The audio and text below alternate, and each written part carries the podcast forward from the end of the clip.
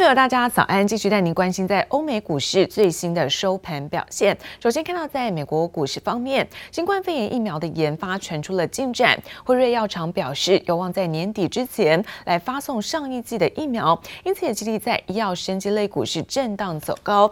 同时，美国财长梅努钦证实，美国政府正在审查像是软体大厂甲骨文，还有包括短影音平台哦，抖音国际版这相关交易。所以，企业的收购也带动了科技股的大涨，美国股市开高走高，那道琼中场大涨是三百二十七点，涨幅部分呢是有百分之一点一八。我们看到纳斯达克部分哦，上涨是百分之一点八七，收在是一万一千零五十六点。S M P 五百指数在三千三百八十三点，涨幅也有百分之一点二七。而费城半导体上扬百分之二点一二，收在是两千一百八十一点。再来看到欧洲的相关消息，欧元区公布在七月份工业生产月增是百分之四点一，而法国央行调升了在今明两年的 GDP 的预测。好，不过欧股收盘可以看到涨跌互见，德国是小跌作收，法国上涨是百分之零点三五。One TikTok, like the red mask, is a partnership with Oracle good enough for the administration, or do you need more? Well, we just got this proposal over the weekend. 美国软体大厂甲骨文要和 TikTok 结为技术合作伙伴，美国财长梅努钦证实确有此事。It would be inappropriate for me to comment on it. It's going to go through a national security review in the next couple of days, and then we'll be sitting down and reviewing it with the president. 这桩企业收购案还有待美国总统川普拍板定案。梅努钦表示，周末收到了两间公司的交易提案，将在本周送交美国海外投资委员会展开审查。We have a lot of confidence in Oracle, so we'll be reviewing the technical issues with them. There's also a commitment to create TikTok Global as a U.S. headquartered company with 20,000 new jobs. Well, let me just comment. First of all, the deadline is September 20th. I know there's a little bit of confusion. Some people thought it was 15th, but in the EO, it's the 20th. TikTok 交易大限将在九月二十号到期。甲骨文公司也对外证实参与了这项交易计划。外媒指出，字节跳动无论如何都不会将抖音最核心的演算法技术出售，和美国政府要求的整体打包出售似乎有点冲突。被问到这个问题，梅努钦没有正面答复。But as we've said before, a condition of any deal is to make sure that Uh, we believe that the code is safe, that U.S. citizens' personal data is safe, and that the phones are safe. 除了这桩众所瞩目的企业收购案在最后关头出现进展，美国的新冠肺炎疫苗研发也传出好消息。We have a good chance that uh, we will know if the product works by the end of October, and then of course it is regulators' uh, job to issue license or not. You think you could get the FDA to approve it as safe and distribute it Across to Americans before the end of the year?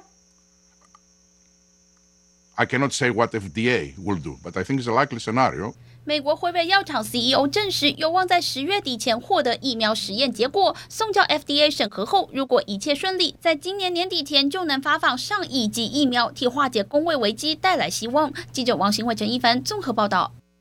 而美国科技巨擘微软证实，现在收购抖音国际版在美国业务一案，遭到了抖音的母公司字节跳动的拒绝，也让美国的软体大厂甲骨文现在成了是抖音的收购案当中唯一公开的竞标业者。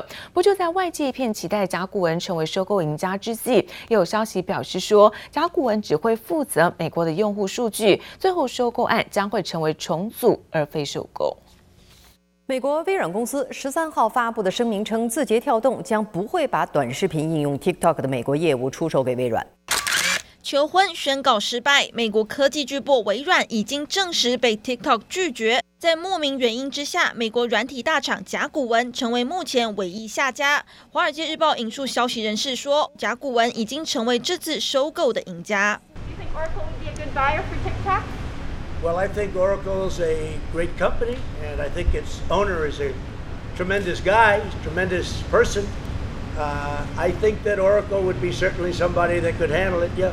传言字节跳动已经清点甲骨文成为技术合作伙伴，负责管理美国用户数据，但不清楚这是否代表甲骨文成功收购了 TikTok 多数股权。另外，也有说法指出，交易可能是小幅入主，是一种重组股权，而不是收购形式。由于甲骨文老板艾利森是川普总统在矽谷最坚强的金主和支持者，极有可能在川普默许之下，艾利森渴望成为 TikTok 在美国营运的担保人。There's no way this is going to get resolved in any final way before the election. I, I can't, I just cannot see Trump actually banning TikTok uh, because that would be a very unpopular thing to do. I mean, suddenly a lot of teenagers who didn't even know there was an election would be asking if they could if they can register to vote so they can vote against Trump. 当然，现在也还是持续传出字节跳动为了顾及民族心，根本谁都不想卖的说法。港媒南华早报指出，至少为了避免违反中国新推出的出口管制禁令，字节跳动无论如何都不会出售抖音最核心的演算法技术。记者姚慧珍、杨启华综合报道。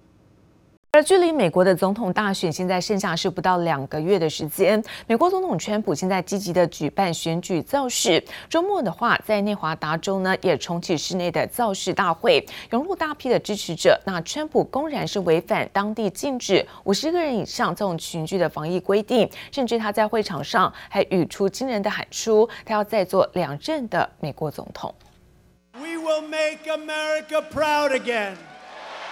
We will make America safe again, and we will make America great again. 睽违将近三个月，美国总统川普再度举办室内造势大会，继续把防疫抛到一边。满场支持者让川普情绪超嗨，不但喊话一定会连任成功，更喊出他要再做两任。And 51 days from now, we're going to win Nevada, and we're going to win four more years in the White House. And after we win four more years, we'll ask for maybe another four or so. 美国国会在一九五一年通过的宪法第二十二条修正案，明文规定美国总统有任期限制，最多只能做两任。川普想拼三任，明显违宪。不过川普却老在最近几次露面时，像跳针一样不断提起。And we're going to win four more years in the White House. And then after that, we'll negotiate, right? Because we're probably Based on the way we were treated, we're probably entitled to another four after that. Four more years! Four more years! Now, if you want to really drive them crazy, you say 12 more years. And then after that, we'll go for another four years because, you know what, they spied on my campaign. We should get a redo of four years. 川普早在两年前就曾透露过想效仿中国国家主席习近平打破任期限制，后来澄清他只是在开玩笑。在大选倒数计时阶段，川普又搬出任期规定大做文章，引发舆论担心川普这回可能来真的。几乎隔三差五就要求中国的某一个内部的事务出一个美国的议案，美国管的也太宽了吧？首先把自己的事情管好。王毅抨击美国手伸太长，要求美国不要干涉中国内政，先管好自己的事。川普老是在造势大会上不断抨击对手拜登亲中，而且也总把矛头对准中国，引来中国外交部长王毅反击：美国实在管太多。记者王新伟、李芷莹综合报道。而曾经获得美国总统川普特赦的前顾问兼好友史东，日前在网络节目上透露，如果川普输给对手拜登，那肯定是民主党在背后是操控选举。而史东甚至提出，如果川普败选，应该要立刻的实施戒严令，甚至逮捕希拉蕊，还有苹果的 CEO 库克，甚至脸书的创办人祖克伯。现在史东是出面否认，澄清了这个相关说法。I never said in any context. The president should seize power through martial law if he loses the election. So this this has to be corrected. The Guardian, CNN, The Daily Beast, all the usual suspects, all of the corporately owned fake news fountain. 美国总统川普身边最信赖的前顾问兼好友史东上节目大动作澄清，否认自己曾建议川普若输掉大选就发戒严令的说法。不过这消息就连英国媒体也都立即跟进报道。 包括《卫报》、《独立报》等都明确指出，史东在上周四接受美国着名阴谋论主持人 Alex Jones 网络节目访问时表示，川普铁定会胜选。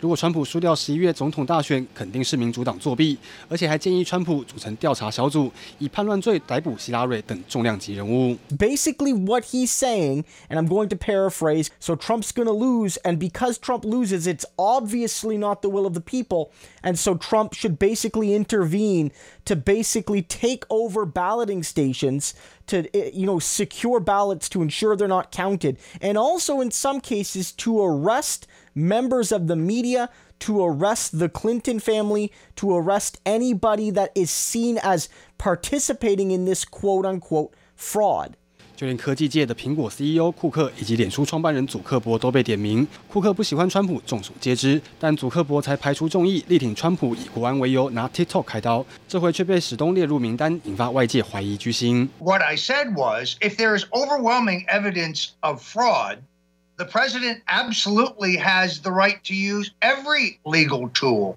including invoking the Insurrection Act. Martial law if necessary. And Roger Stone was not treated properly. So I'm very happy with what I did. He, I commuted a sentence.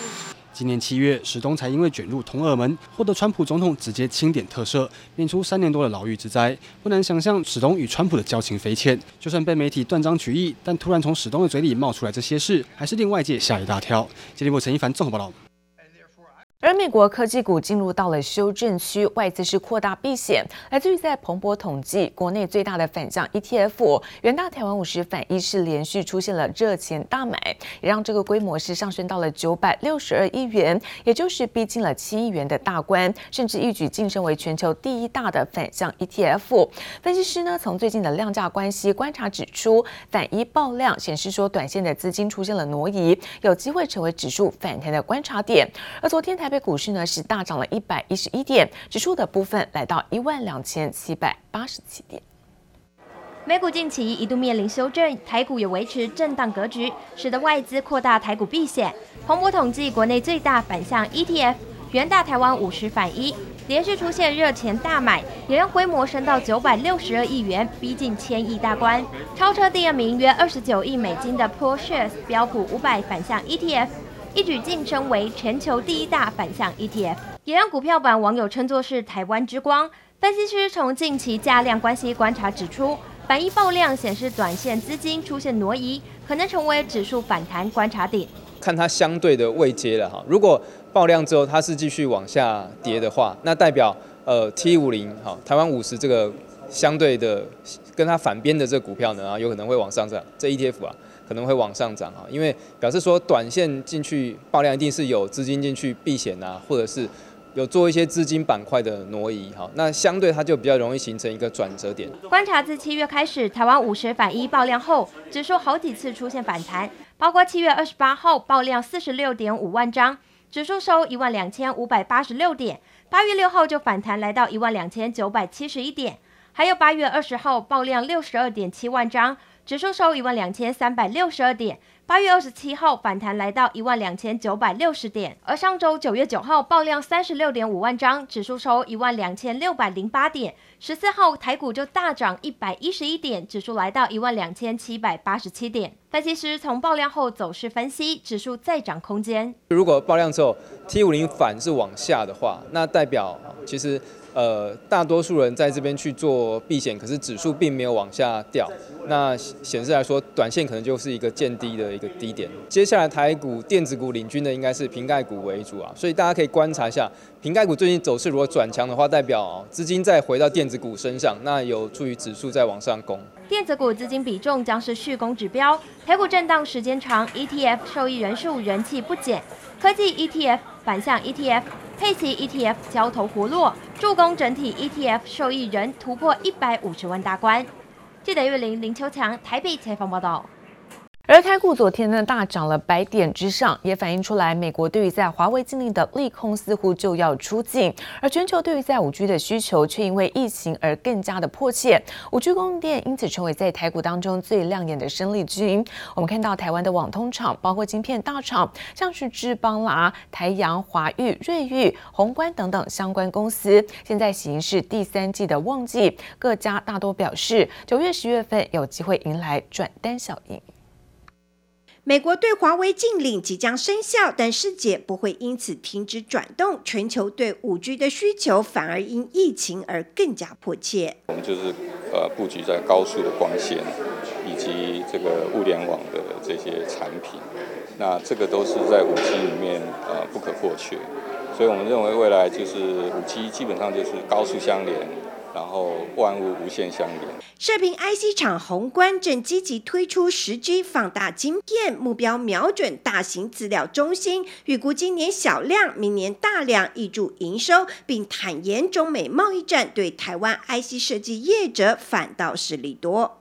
台湾刚好在这件事情里面可以左右逢源哈，然后对有些海外的。客户他们不希望有中国的元件在里面，那对我们来说是一个呃是一个好处。宏观辛苦熬过第二季谷底后，下半年订单可望恢复旺季水准。后面我们陆陆续续看到呃订单都有回温的现象，那我们乐观的看，审慎乐观看后面，就是疫情如果趋于稳定的话，那会慢慢恢复到原来的水准。凡估宏观第三季营收有机会季增八成以上，补回之前流失的订单。而随国际大厂像是 Nokia 等电信设备厂卯足劲分食华为市占率，更有助于台湾网通厂如智邦、台阳、华裕等下单力道。我们在整个呃，就是大天线这一块啊，基本上呃，在下半年这个部分。逐步会会整个会往上再拉抬，其他车用的天线也目目前也陆续在往往上在在提升当中。员工们在生产线上一刻也不停歇，这些大天线的组装得靠经验丰富的工程师，对五 G 的部件更是不可或缺。像我们日本这边的一个 business 哦，大概都是 Q 三会开始出货。对，所以美国那边目前也是规划，也是这个样子。根据历史经验，更看好相关网通下半年营运表现，可望优于上半年。而在贸易战和疫情的冲击下，今年旺季效应仍然明显。记者朱月英、姚颖哲新竹采访报道。